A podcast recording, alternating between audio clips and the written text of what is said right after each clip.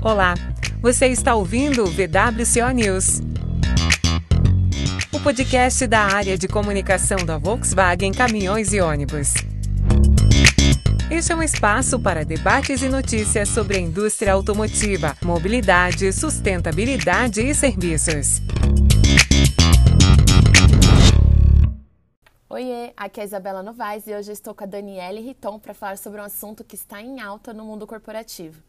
Nos últimos anos, o impacto das empresas no meio ambiente e na sociedade ficou ainda mais evidente e a cobrança por ações de sustentabilidade tem se tornado ainda maior.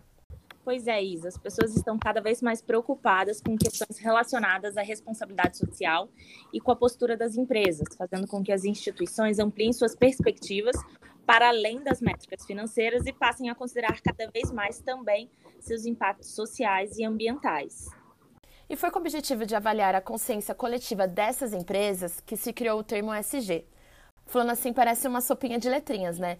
Mas tem muita estratégia por trás, viu? E para entendermos melhor o que significa essa sigla, convidamos Priscila Rocha, supervisora de sustentabilidade da VWCO. Tudo bem, Priscila? Olá, Isa. Olá, Dani. Tudo bem? Obrigada pelo convite. Bom, obrigada por participar aqui com a gente, viu? Convidamos também Mônica Kruglianskas, da FIA Business School. Como você está, Mônica? Tudo bem? Oi, pessoal. Oi, Isa. Oi, Dani. Muito bom estar aqui com vocês. Bom dia. E para fechar nosso time de convidados, está aqui com a gente também Renata Tosi, do Grupo Vamos. Tudo certinho, Renata? Oi, bom dia, Isa, Dani. Obrigada pelo convite. Um prazer estar aqui com vocês. Obrigada por estar com a gente. Obrigada a você por estar aqui também. E esse termo ESG nasceu no setor financeiro para gerenciar riscos de investimentos. Priscila, começando com você, traduz e ajuda os nossos ouvintes a entender o que significa ESG. Claro, Dani, vamos lá. Bom, ESG é uma sigla que significa Environmental, Social and Governance, né? Vamos traduzir isso para o português, significa ambiental, social e governança ela representa uma série de critérios, né, também chamado como frameworks no setor financeiro principalmente, para que as organizações avaliem seus impactos né, em relação a essas agendas, em especial falando a linguagem do investidor. E essa linguagem ela foi exigida lá em 2004, né, quando o secretário-geral da ONU, Kofi Annan, desafiou o setor financeiro a incorporar essas métricas em suas análises de investimento. Mas por que né, essa necessidade? Porque é muito evidente, dentro de uma estratégia de, de sustentabilidade, né, de desenvolvimento sustentável, uma agenda global, não faz sentido o investidor né, colocar qualquer tipo de recurso financeiro, por exemplo, em projetos que causem algum dano social, algum dano trabalhista, algum dano ao meio ambiente, ou seja, ele se torna corresponsável por isso. Então, esse desafio lá em 2004 gerou uma publicação chamada Who Cares Wins, ou seja, quem se preocupa ganha. Né? Muito claro, né? Quem se preocupa com o meio ambiente de fato, né, profundamente, não superficialmente, com a sociedade como um todo, com a governança de tudo isso, vai ganhar. Vai ganhar tanto em aspectos de compliance, de segurança de negócio, até mesmo valorização da, da, das ações e de todos os seus investimentos. Então, nada mais justo do que uma publicação como essa, e mais, né, nos auxiliar aqui técnicos da área de sustentabilidade a falar a linguagem de investidor, porque às vezes parecia um pouco complexa. Então esse framework ele vem auxiliar a estratégia de sustentabilidade, como que ela é muito mais ampla, né? O, o critério ESG ele vem como um driver na estratégia e é um driver bastante importante, né? Então, para exemplificar um pouco mais, vamos lá por pilares. Vamos entrar no, na letrinha E do environment ambiental ele traz a avaliação do impacto da nossa relação com o meio ambiente, ou seja, em relação a estratégias de descarbonização, circularidade, geração de resíduos sólidos, conservação da biodiversidade e por aí vai. Já a letrinha S de social ela avalia o nosso impacto quando a gente cuida das pessoas e da comunidade como um todo, não somente no entorno da, da, da nossa fábrica, mas também aquela que a gente influencia, né, com uma, um olhar de ciclo de vida de produto. Então, ela traz questões importantíssimas como pluralismo e inclusão, né, ou seja, empresas mais diversas certamente são mais criativas, mais inovadoras, mais lucrativas, né? Direitos humanos, trabalhistas, remuneração justa, investimento social e relação com a comunidade. Já a governança, o G dessa sigla, ela vai trazer uma série de regras e políticas para que a empresa consiga manter uma conformidade legal, garantir a transparência, né? E auxilie também na tomada de decisão. Então, ela traz questões relacionadas à ética, código de conduta, composição de conselhos e por aí vai, né? Então, como esse direcionador, é, a gente consegue reforçar as estratégias, né? E o nosso propósito, que aqui na VWCO ele se relaciona com a questão de sermos uma empresa responsável, né? Que traga a mobilidade sustentável, que tenha um negócio que traga como uh, produto a mobilidade sustentável de produtos e pessoas. Ai, Pri, obrigada pela aula, viu?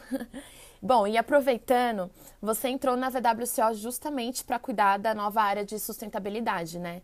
Conta um pouquinho para a gente da sua trajetória até chegar aqui para trabalhar conosco. Claro, Isa. Bom, é uma trajetória que começou há mais ou menos 20 anos, né? Então, eu tenho uma formação em engenharia mesmo, e já comecei no estágio, né, também no setor automotivo, trabalhando com questões ambientais e de processo também. A partir dali, a minha a paixão foi imediata pela área de ambiental na época, né, área ambiental. Aquele era o momento em que os conceitos de sustentabilidade estavam vindo ainda para o Brasil, né? A gente ainda não tinha ah, ações em, em bolsa de valores, em carteiras de investimentos sustentáveis.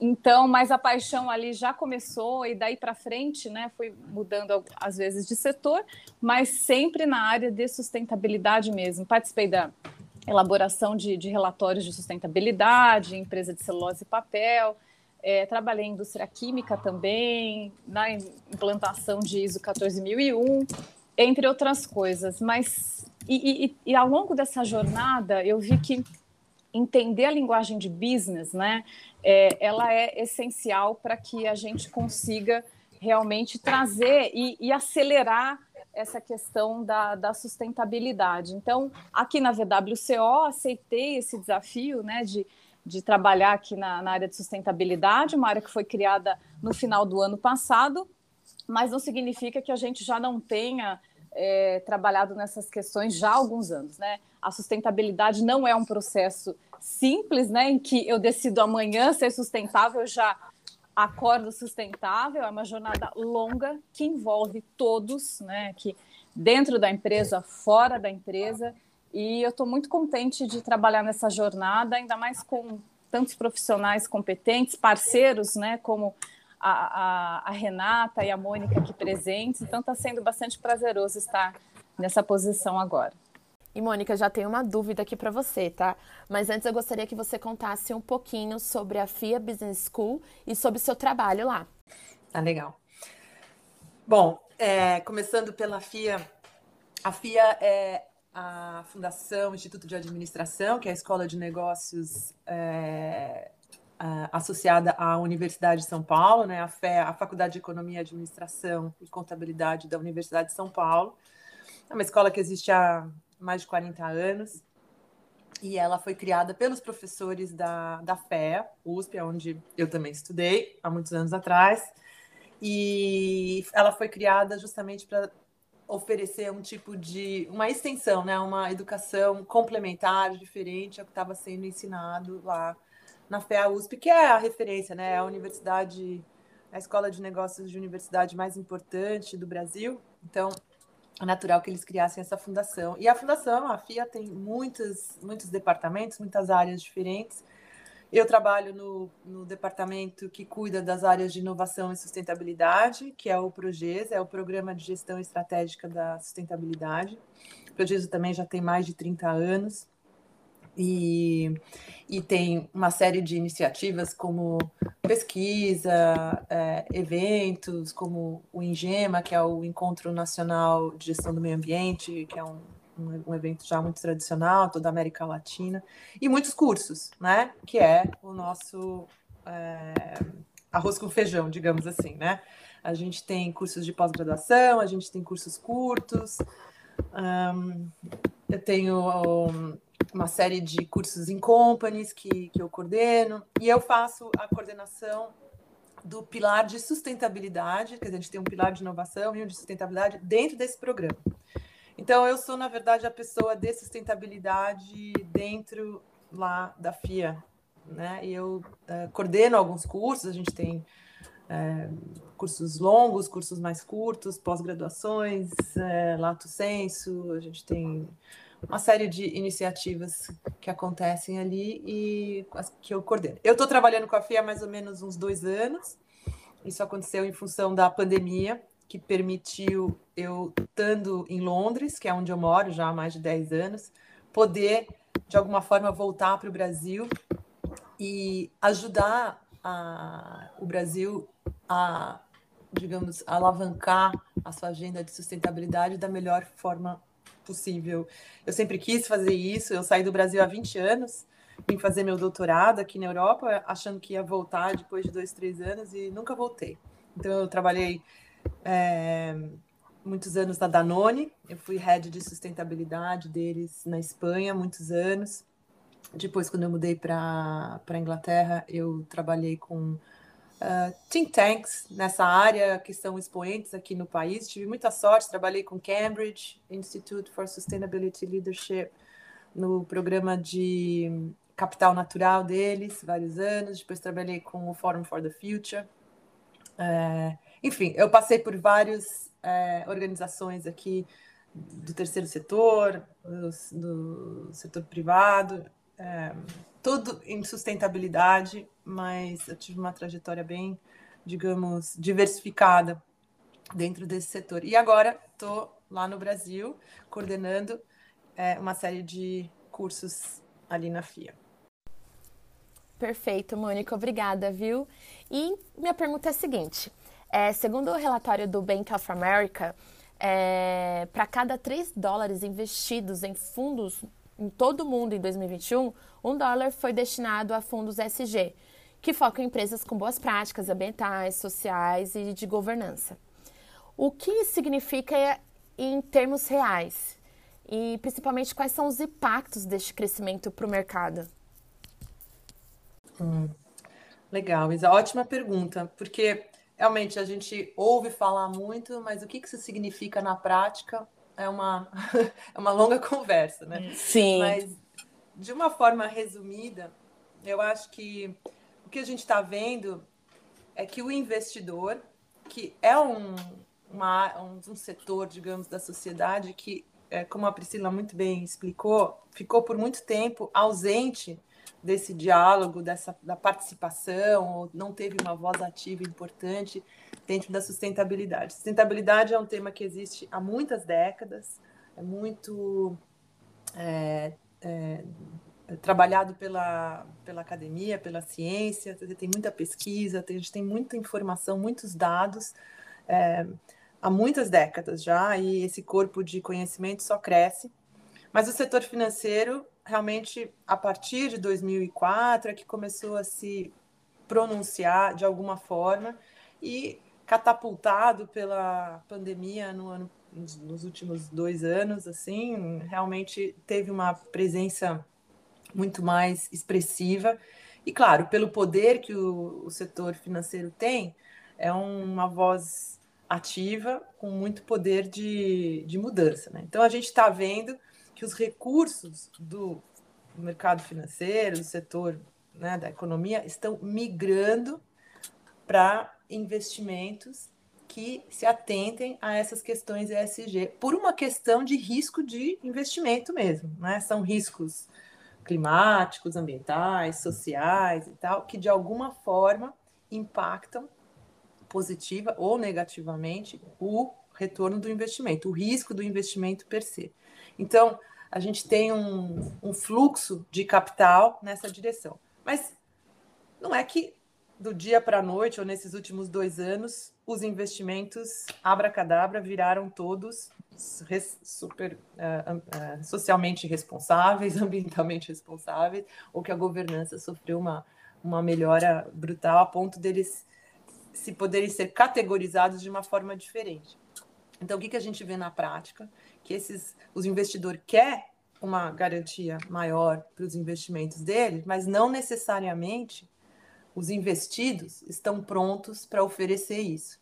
Então, existe uma corrida é, para atrás desses recursos que querem entrar nesse, nesse mercado, né, ESG, com esse, esse perfil, mas para você realmente fazer essa mudança, eu acho que a gente vai escutar hoje um pouco aqui, tem uma série de mudanças que as empresas precisam fazer nas suas formas de operar, é, tratar de temas que antes não faziam parte do, do seu, digamos, cardápio de é, atividades, preocupações é, ou estratégia, e não só implementar, mas também comunicar para o setor financeiro. Então, é um processo uh, complexo, primeiro porque ele, ele requer uma reflexão é, importante da organização, assim, o que, que ela pode e quer é, ser dentro de um dessa jornada rumo ao desenvolvimento sustentável, como ela vai contribuir para isso, o que ela vai deixar de é, impactar negativamente e como ela vai impactar positivamente para a construção desse desenvolvimento sustentável que a gente tão urgentemente precisa, e como que ela vai é, ter uma série de trade-offs, né? ter uma série de um, mudanças que as empresas têm que fazer, inclusive às vezes até, até na lucratividade ou, ou em outros aspectos que é, vão ter um, um certo custo para a empresa. Então, é, não são decisões fáceis, elas requerem não só novos produtos, mas também novos processos, novos modelos de negócio, novas formas de pensar. E isso é, não acontece da noite para o dia.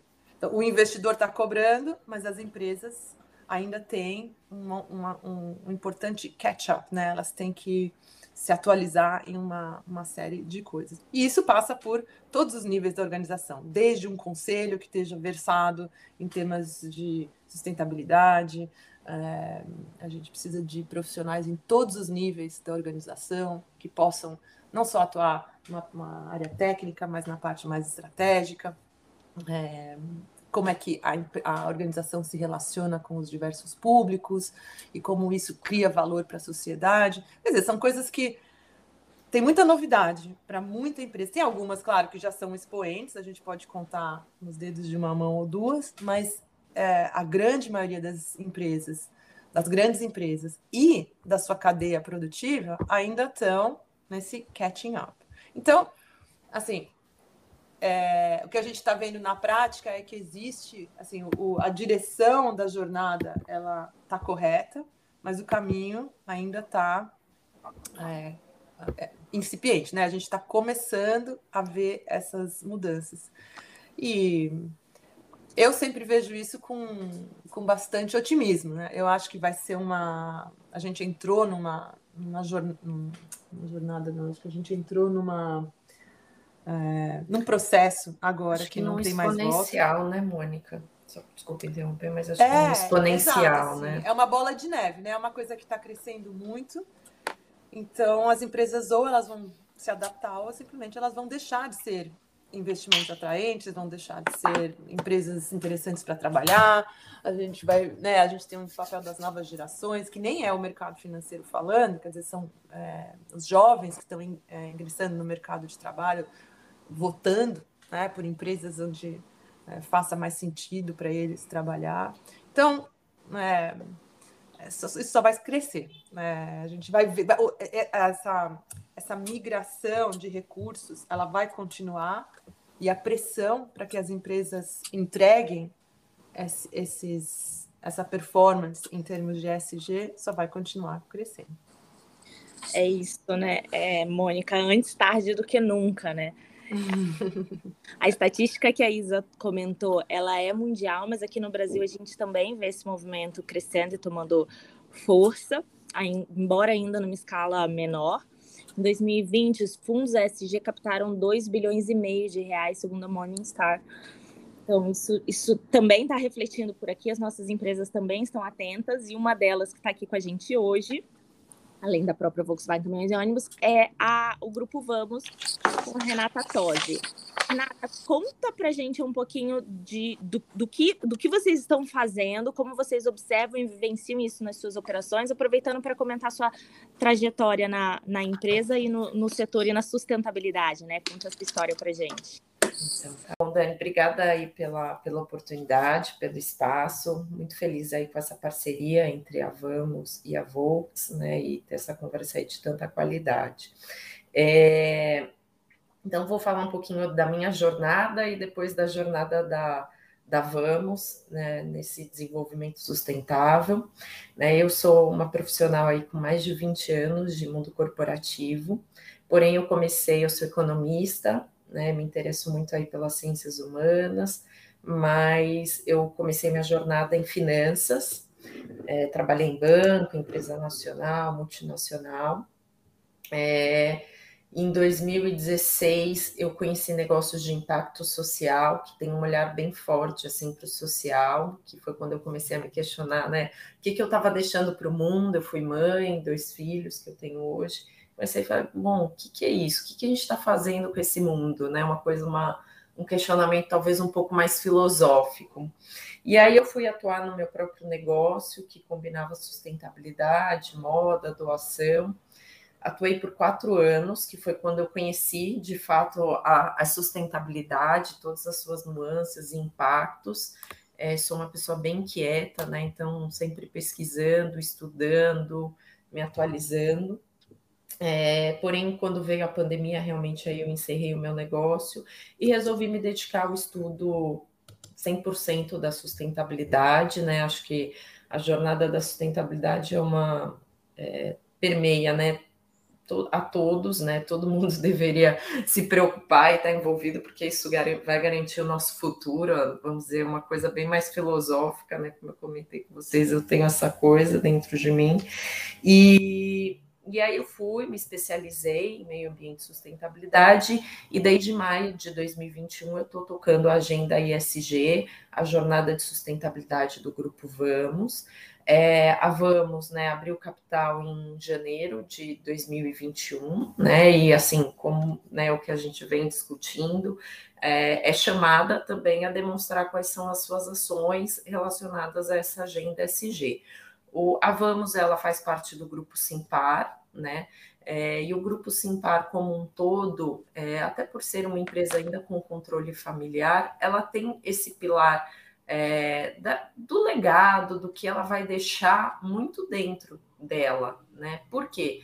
Porque é uma empresa que vai deixar para a futura geração, né? Então é não é só as futuras gerações, é a futura geração da própria família, né? Então, então a Simpar, por ser um grupo familiar, né, já tinha muitas ações ligadas a essa agenda SG, acho que a Priscila colocou bem, né, os diferentes nuances e as diferentes iniciativas, porém elas não estavam de formas consolidadas, né? Então, é, sempre a família teve um olhar muito social, isso desde né, da esposa, do seu Júlio, que é o nosso fundador, né? É, do grupo, enfim, lá com a, o Júlio Simões, depois JSL. Então, eles sempre tiveram o Instituto Júlio Simões, mas ações sociais aqui e ali, a parte de governança sempre muito exigida pelo mercado de capitais, né, até por ser uma empresa familiar. Então, a gente sempre teve tudo isso, e talvez aí na parte do ambiental, que realmente, né,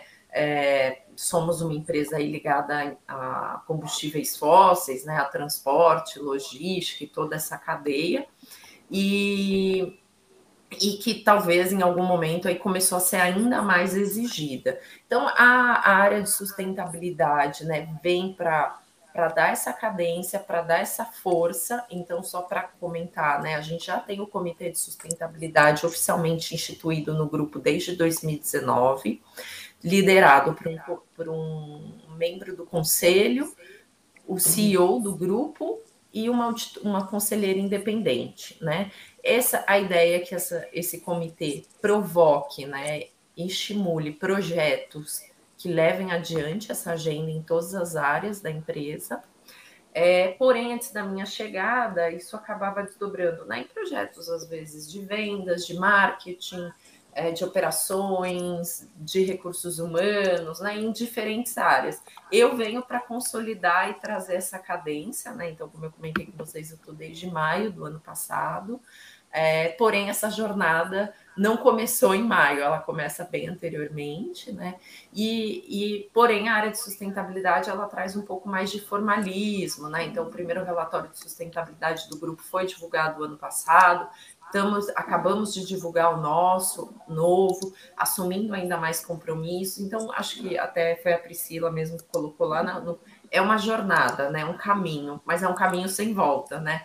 Então eu brinco, eu faço um paralelo muito, né, com um jogo de tabuleiro, né? A sustentabilidade é um caminho, é uma trilha. Então a cada casa que você avança, é, você tem a oportunidade de ver a casa da frente, né? Amadurecer, porém você não volta atrás, né? Então é um trabalho diário, constante porém exige bastante amadurecimento, né? Então, como eu comentei, quando a gente fez o nosso primeiro relatório de sustentabilidade, a gente também identificou a nossa matriz de materialidade, quais são os nossos temas prioritários. Então, hoje, mudanças climáticas, gestão de resíduos é o nosso principal foco, é, né? Nosso, um dos nossos principais temas materiais.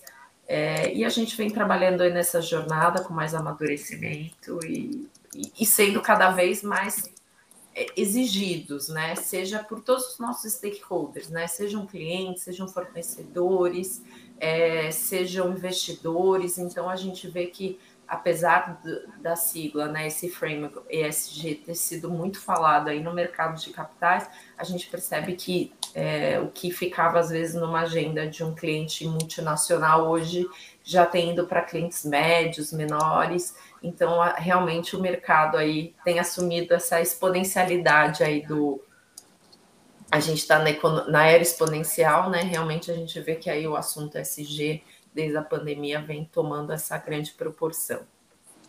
É, é bem interessante, né, Renata? Porque vocês fa estão falando bastante das próximas gerações e de como os, os jovens já estão olhando para isso e, e comentou sobre jogo de tabuleiro, né? É o jogo da vida que vai influenciar muitas vidas aí para frente, né? Tem que realmente a casa que você escolhe hoje é o que vai ditar como que, como que vai ser o final dessa história, né? É, e acho que antes, assim, é, que é o que eu sempre discuto aqui internamente, antes a questão, às vezes, de sustentabilidade, de meio ambiente, sabe, remetia muito a uma coisa sabe, de abraçador de árvore, de militância. É importante, a militância é importante. Porém, hoje ela foi para o mundo dos negócios, né? Hoje ela está dentro do mundo corporativo, sendo discutido por investidores, todos os níveis da empresa, né? Desde conselho, é, se levam toda a diretoria, gerência, todos os níveis, né? Tem que saber falar de sustentabilidade porque é o que está sendo exigido, né? Então, é uma agenda que vem ganhando cada vez mais força, né? Que bom. E várias vertentes, várias tendências surgem no meio disso tudo. E uma delas que especialistas apontam como, como caminhos aí para as próximas, para algumas já atuais, mas para ganhar força aí nos próximos, nas próximas investidas, são as cidades inteligentes, com a consequente mitigação de mudanças climáticas, e também a eletrificação de veículos, que aí está diretamente ligada a Volkswagen Caminhões e Ônibus, onde isso já é uma realidade com um caminhão e-delivery, o primeiro 100% elétrico desenvolvido, produzido e testado no, na América Latina. Mas a empresa ela não restringe sua estratégia ESG a isso, né? O que mais está em pauta? Conta para gente.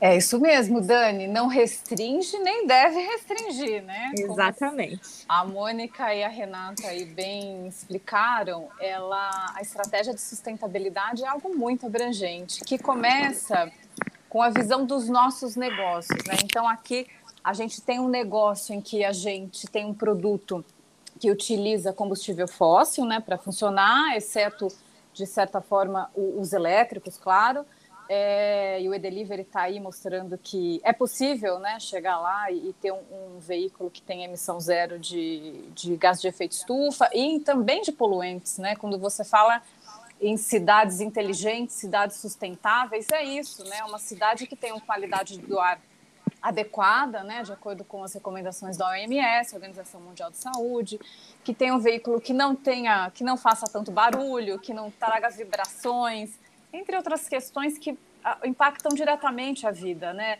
das pessoas, a nossa vida, né? A gente também faz parte desse mundo. Então, quando a Renata traz essa questão, eu fico muito feliz de ver também, né, de todo o, o board da empresa, os executivos, todo mundo né, remando junto na sustentabilidade, é isso. A gente está no momento em que eu tenho essa esperança assim de que o ser humano está se dando conta que ele faz parte do meio ambiente. Ele não é algo que está à parte e simplesmente utilizando o meio ambiente a seu bel prazer, né? A gente tem que ir muito além disso. Nós somos parte desse meio ambiente. Então, nesse sentido, quando a gente fala da estratégia ESG aqui na Volkswagen Caminhões e Ônibus, o que, que a gente tem feito? Né? Ter a visão do ciclo de vida do nosso produto. Né? Então, ela não começa aqui na produção, vendemos o veículo e acabou aí. Não, não, de forma alguma. Começa lá na extração da matéria-prima, né, que vai ser utilizada para produzir os nossos veículos, o transporte dessa matéria-prima a, a, execução, todo o processo produtivo, a distribuição desses caminhões, a venda desses caminhões nas concessionárias ou outros locais, o uso né, do caminhão, do ônibus e depois a disposição. Então, é, dentro de uma estratégia de sustentabilidade, nós temos que ter esse olhar, né, considerando pessoas e meio ambiente, em todo esse circuito. Então, nesse sentido, é, trazendo as questões materiais, aí também citada pela Renata, a gente tem as nossas questões materiais, olhando o nosso negócio, né, o impacto que causa, é, nas metas dentro do, da figura do E, né, do environment. A gente está trabalhando da descarbonização do caminhão, mas também dos nossos processos, nosso fornecimento de, de matéria-prima, a questão de, de circularidade, né? Existe toda uma questão de economia circular ligada a esses processos. Então, nós estabelecemos uma parceria com a Universidade Estadual do Rio de Janeiro ano passado, com o ERG Circular. Nós já realizamos alguns workshops, estamos aqui trabalhando em projetos né, e, e priorizando projetos para que a gente possa seguir em frente mesmo, desafiando mesmo o nosso processo a ser mais circular. Né? Nós temos, por exemplo, uma linha de reman, né, de peças remanufaturadas, ou seja, é uma segunda vida de, de peças importantes que antes, ao invés de serem descartadas ou mesmo recicladas né, de forma adequada, a gente está prolongando o valor dessa peça. Né? Isso é circularidade, trazendo de novo aqui para o processo de outras formas. Metas de redução de resíduos sólidos, metas de redução de consumo de água, de eficiência energética e na parte social trago também aqui um destaque a, a nossa o nosso trabalho e nossa força para que a gente consiga emplacar cada vez mais a diversidade e inclusão aqui em nossas empresas, né? Então, cabe destacar o fantástico, os nossos grupos de, de, afinidade, né? Que são incríveis, separados em, em cinco linhas, né? De, de atuação, orientação sexual, uh, gênero, a questão de gerações, pessoas com deficiências e raça, né? Então, a gente sabe que é um desafio grande, ainda mais quando a gente considera a interseccionalidade desses grupos, né?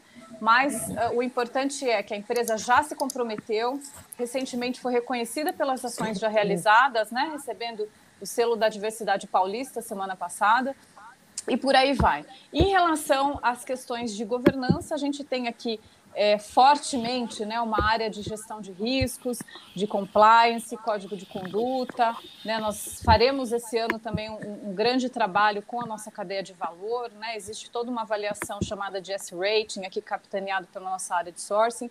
E por aí vai. Então, é, Dani, como você bem disse, realmente não se restringe à questão de descarbonização única. Ela é importante, essencial. Né? A gente está aí a todo momento vendo os impactos da mudança do clima e sinceramente eu acho que quem tinha dúvida que isso existia deve estar tá mudando um pouco de opinião, né? A gente está vendo índices pluviométricos no Brasil altíssimos, batendo recordes e recordes, né? Então isso é reflexo já previsto pela ciência em relação aos impactos da mudança do clima e a gente tem claro um papel de grande importância na, na contribuição para que a gente não atinja o, o 1,5 graus Celsius aí de aumento do planeta, visto que até o momento já aumentou em um pouco mais de um grau, né? Então, é tudo isso, mais um pouco, né, junto com a parceria aí com tantos, é, tantas organizações que estão também na mesma direção, para que a gente consiga concretizar o nosso propósito de empresa responsável mesmo e fornecer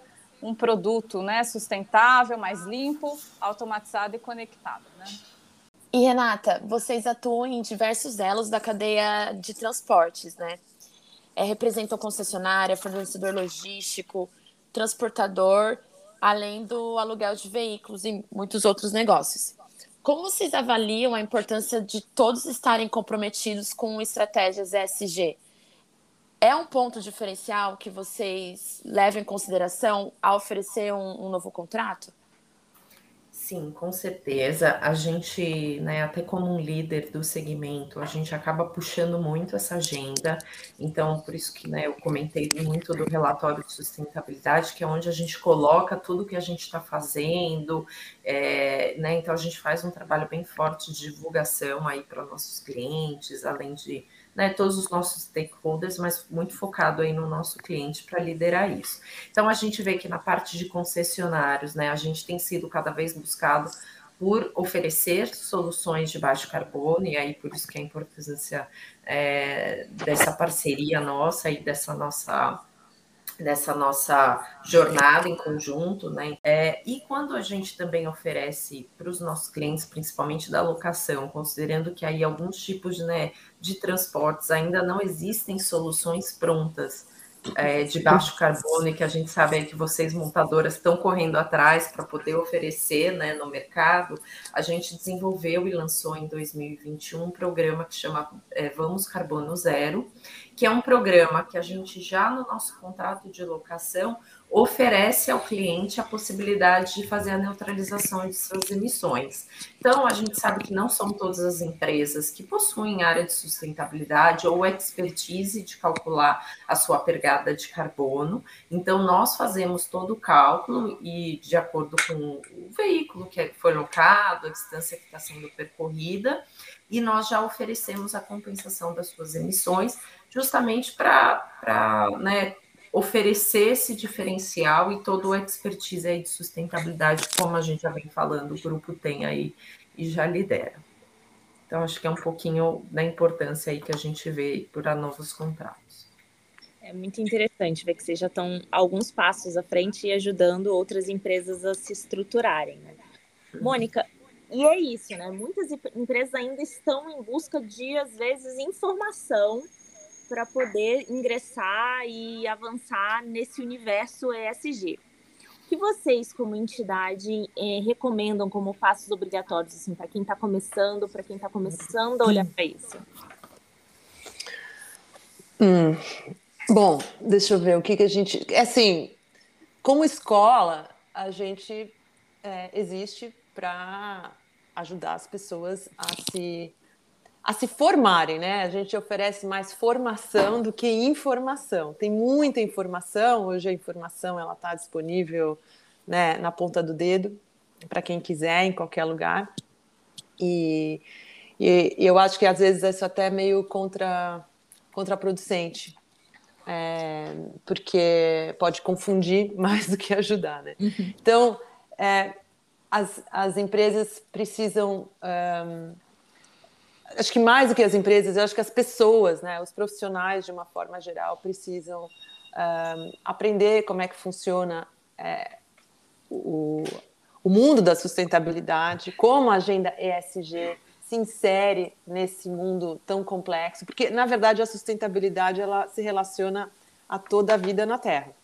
É uma é uma, digamos, uma área do conhecimento que é muito complexa. Então entram uh, aspectos muito multidisciplinares, de diversas áreas de, de conhecimento, e, e, isso pode ser um pouco assim, overwhelming, né? um pouco assustador até às vezes para as pessoas, porque realmente existe muita informação já disponível.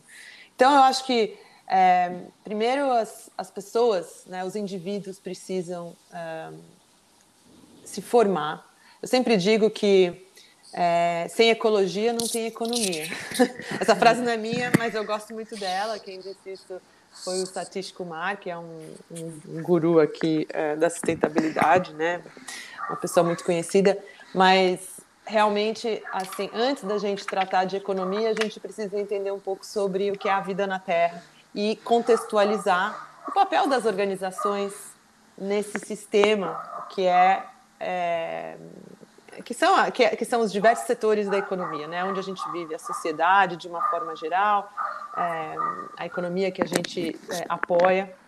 Então, assim, a gente que existe um, um aspecto do indivíduo e eu acho que isso já está mudando nas escolas, as, as crianças já estão aprendendo as coisas de uma forma diferente. Mas o profissional que está aí no mercado, ele precisa se atualizar, porque eu acho que, como foi bem colocado aqui, a Renata já falou isso, a Priscila também, é, essa demanda ela vem em todos os, todas as áreas da organização, em todos os projetos, em todas as atividades, quer dizer, é, os projetos e a atividade das organizações ela tem que ser informada por uma perspectiva de sustentabilidade. Então isso entra em tudo e se não entra ainda, com certeza vai entrar. Então aquelas pessoas que querem se manter no mercado de trabalho, que querem ser relevantes, né, precisam aumentar seu repertório, precisam entender melhor como funciona tudo isso, como isso se conecta. Para a organização, isso requer um, um, trabalho da liderança da organização. Né? A sustentabilidade nas empresas é algo que vem top-down, tem que vir de cima, né? tem que vir da, da alta gestão. Então, a alta gestão precisa começar a entender e avaliar um pouco qual é o papel dessa organização, dessa empresa, dentro do sistema onde ela atua. Porque um dos erros mais é, comuns que a gente vê é que as organizações, as empresas querem ser é, ex excelentes em tudo. Em todos os aspectos da agenda SG ou da sustentabilidade, elas querem é, ser Excel, né? elas querem ser é, excelentes. Isso simplesmente não é possível. Nenhuma organização, nenhuma empresa, nenhum, ninguém é 100% sustentável e, e, e excelente em tudo. Então, a empresa primeiro precisa fazer uma reflexão interna de se situar, né? Quais são as características uh, únicas daquela empresa, daquela organização que fazem dela o que ela é hoje, né? Qual é o DNA daquela organização e como que essa, uh, essas características uh, únicas, exclusivas dela, podem contribuir para essa jornada rumo ao desenvolvimento sustentável que a gente tem dito aqui. A gente já conversou um pouquinho sobre isso hoje, sobre as parcerias, o fato de ninguém chegar lá sozinho. Né? Então, isso é um trabalho realmente conjunto. Mas para que a organização possa contribuir de uma forma é, relevante, ela precisa realmente entender qual é a contribuição dela especificamente. Então, se uma organização, por exemplo, é da área de tecnologia, o mundo precisa de muita tecnologia para a gente melhorar o nosso uh, impacto social, ambiental uh, e resolver uma série de problemas que já estão praticamente todos listados pela ONU lá nos, nos ODS, né, os Objetivos do Desenvolvimento Sustentável. A gente tem muitos desafios pela frente. Uma empresa, por exemplo, da área jurídica, a gente precisa de leis, a gente precisa de regulamentação. Então, toda organização tem um papel a cumprir nessa agenda muito complexa. A organização, a empresa precisa achar qual é o seu papel e daí criar um plano de ação para realmente implementar é, não só as mudanças internas, né, que vão mitigar esses impactos negativos, criar mecanismos de adaptação para esse é, essa nova é, esse novo contexto que a gente vai viver num um mundo onde a temperatura vai passar de um grau e meio e a gente vai ter mais enchentes, mais secas, mais doenças, mais pandemias e coisas desse tipo, como que essas empresas vão se adaptar é, quando isso já for, já tiver mais é, é, sedimentado, né, estiver mais é, presente no dia a dia? E como que é, ela vai comunicar tudo isso lá na frente, né? Enquanto o que, que ela quer fazer, quais são os objetivos, o que, que ela está fazendo, quem são os públicos que querem escutar sobre, sobre isso, né? Quem são os stakeholders com quem ela quer se relacionar e que ela quer contar o que está fazendo. E daí, em função de tudo isso, é que ela vai ter uma estratégia de ESG que seja contundente e sustentável ao longo do, do, do tempo, né? Que ela possa manter essa, esse diálogo com esses stakeholders, contando o que está acontecendo, mas de uma forma é, que se sustente, né? Que não são empty promises, não são promessas vazias, onde as, as empresas prometem muita coisa e cumprem mais ou menos, e isso gera uma desconfiança, gera aquela sensação de greenwashing, né, que a gente tanto ouve falar. Então, é muito importante é, levar em conta todos esses, esses passos, esses aspectos, antes de realmente é, sair por aí contando, né, falando e, e se categorizando como um investimento ESG, ou uma empresa 100% sustentável, ou coisas desse tipo. Isso é meio perigoso, né? Tem é. um grande um processo importante aí por trás que dá bastante trabalho. É walking the talking, né, Mônica? É. E talking the walking também. Né? E talking the walking, é isso aí. É os dois. É isso, Mônica, são realmente muitos passos. É, a gente vocês estavam falando de, de walking and talking, talking and walking, enfim. É só para a gente traduzir para os nossos ouvintes, é assim, falar enquanto faz e fazer enquanto, enquanto fala, né? É um, é um processo contínuo, né? Pri, a adesão ao Pacto Global é uma das principais manifestações de compromisso com a sustentabilidade no meio corporativo, né? Os signatários, eles assumem a missão de cumprir objetivos de desenvolvimento sustentável e a BWCO é uma dessas integrantes. Você pode linkar as principais metas e explicar aos nossos ouvintes como isso impacta no dia a dia da empresa? Com certeza, Isa. A questão da adesão da Volkswagen Caminhões e Ônibus, claro que foi algo muito comemorado aqui pela estratégia de sustentabilidade, em especial porque é, vem somar né, as nossas ações no dia a dia e, mais uma vez, ratificar com questões extremamente importantes dentro do ESG e dentro da própria gestão sustentável aqui dos negócios. Né? Em especial, o nosso alinhamento aos 10 princípios universais da área de direitos humanos, trabalho, meio ambiente e anticorrupção, e outra questão, né? Quem integra o Pacto Global também assume a responsabilidade de contribuir para o, o, o alcance de objetivos de desenvolvimento sustentável, né? Eles são traduzidos em outra sigla chamada de ODS, tá?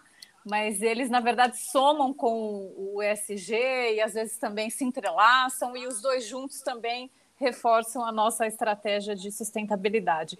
Os ODS foram aprovados em 2015 por 193 países membros né, das Nações Unidas, no intuito de acelerar né, a questão de eliminarmos a pobreza extrema do planeta, proteger o meio ambiente, o clima e também garantir às pessoas né, que desfrutem de paz e, e prosperidade. Né? Então, são 17 Objetivos de Desenvolvimento Sustentável que se entrelaçam também entre eles, né? eles, na verdade, às vezes eles aparecem como quadradinhos separados, mas um influencia diretamente no outro, porque são objetivos relacionados ao meio ambiente, às questões sociais, questões econômica e de, econômicas e de governança também. Então, não tem como se dissociar. Trazendo aqui para o nosso dia a dia, é claro que a gente também leva os ODS para o conceito de materialidade junto com as nossas metas, né? Então, é justamente o que a Mônica estava é, explicando aqui, dando uma aula para a gente. Não, não adianta dizer que cumprimos 17 ODS, cumprimos uh, 100% de, de framework ESG.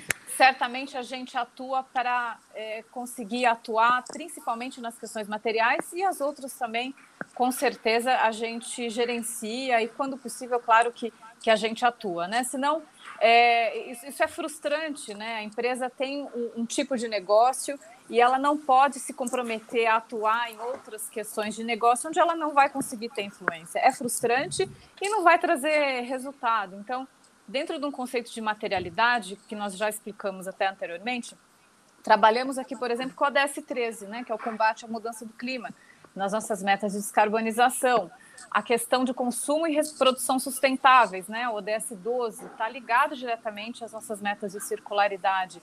Cidades sustentáveis, como já citado anteriormente, a ODS 11, a questão de igualdade de gênero, né? A ODS 5, parcerias em prol metas, né, ODS 17 e por aí vai, né? Então, os ODS estão e estarão cada vez mais presentes, sim, aqui no, no, nosso dia a dia e desafiaremos também sempre, nos desafiaremos, desafiaremos a várias áreas a sempre pensar, né? Qual é a minha contribuição dentro do ODS, aqui dentro da empresa e na minha vida também, né? O ODS, ele para ser atingido, ele precisa do setor privado, precisa especialmente também do, do setor público e do cidadão em geral também, parando para pensar em diversas questões que os ODS trazem, né, a todos nós.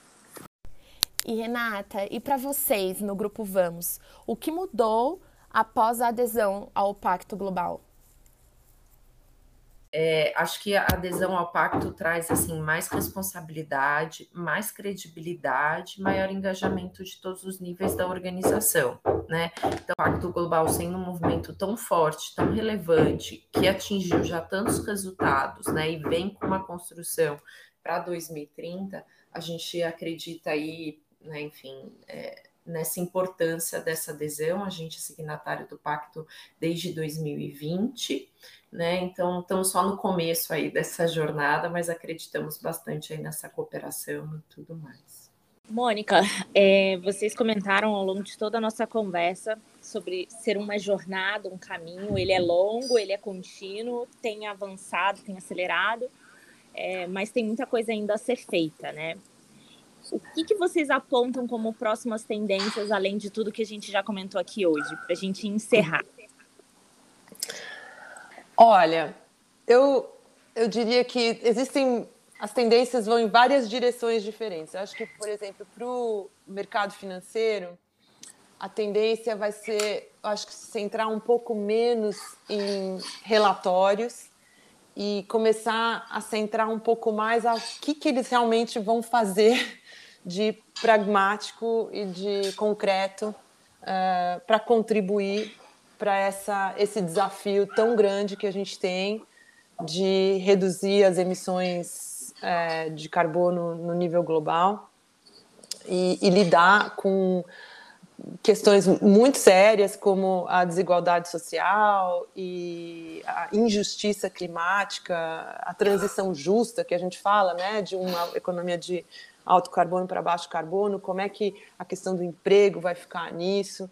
Enfim, eu acho que tem questões é, é, muito sérias e, e, eu acho que a gente ainda está numa fase de meio assim um, uma um frisson assim com relação a essa nova é, é agenda ESG. As empresas querem fazer parte desse clube, né? Mas isso vem com um preço e, e, as empresas estão muito preocupadas em como elas vão se inserir nesse, nesse clube, digamos assim, mas é, não qual é o preço por isso. Eu acho que vai, vai ter uma, uma, um período de adaptação ainda. Então, acho que o setor financeiro está ainda é, coming to terms, né? Está começando a se, é, é, a se, a se atualizar, digamos, né? E, e, com relação à comunicação, mas ainda não em relação ao que realmente vão estar fazendo de concreto. Para isso, eles vão ter que fazer uma série de alterações no modelo de gestão.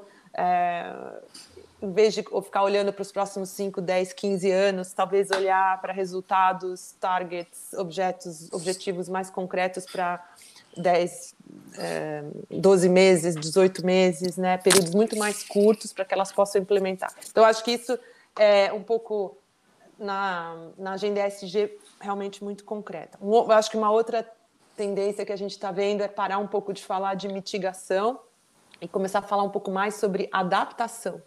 Né? Como os investidores vão estar é, cobrando dos, dos seus investidos é, essa a capacidade de adaptar num mundo onde a gente vai ter muito mais instabilidade climática, né? A gente vai ter muito mais desafi desafios importantes, mas não relacionados à mitigação do impacto ambiental, mas sim à adaptação a essa nova uh, realidade.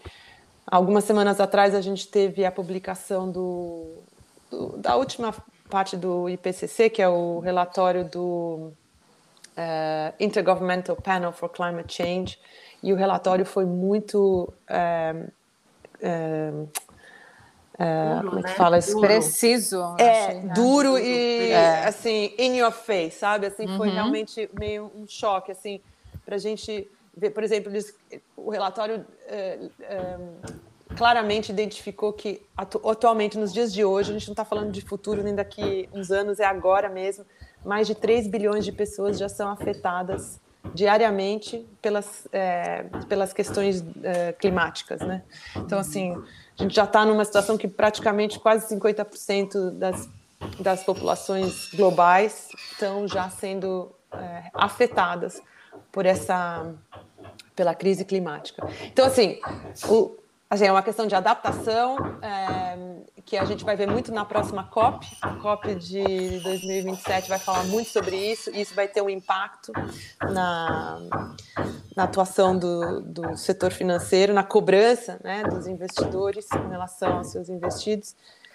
E eu acho que a, a, o último aspecto é, é o que a gente também já falou aqui, mas acho que vale a pena lembrar o, o papel da, das novas gerações. Eu acho que a gente está vendo um, uma grande é, mudança importante nessas novas gerações. A gente nunca teve pessoas se demitindo voluntariamente no mundo inteiro, está sendo assim, porque as pessoas realmente querem trabalhar em empresas cujos valores é, combinam com seus valores pessoais. Como a Priscila falou mesmo, né? Acho que assim, quanto mais você aprende sobre isso, mais fica difícil você ser condizente com a estratégia de uma organização que você que é que vai contra os seus princípios como indivíduo, né, como ser humano. Então, é, as empresas vão sentir isso na caça aos talentos cada vez mais.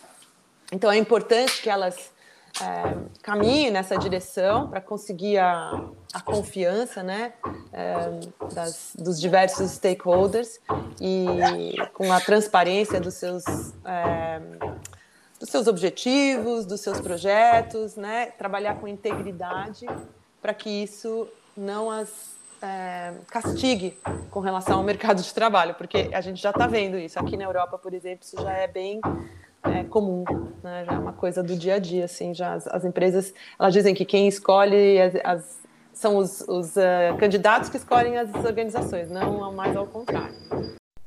Bom, gente, o papo tá ótimo. Tenho certeza que todos que nos escutaram agora estão mais inspirados a se tornarem sua melhor versão, cada vez mais responsável e comprometidos.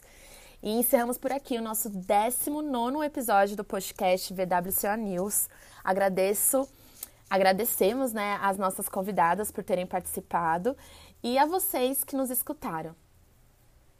Esperamos que vocês tenham gostado tanto quanto a gente. Um abraço e até a próxima. Você ouviu o VWCO News, o podcast da área de comunicação da Volkswagen Caminhões e Ônibus. Siga-nos para não perder os próximos episódios.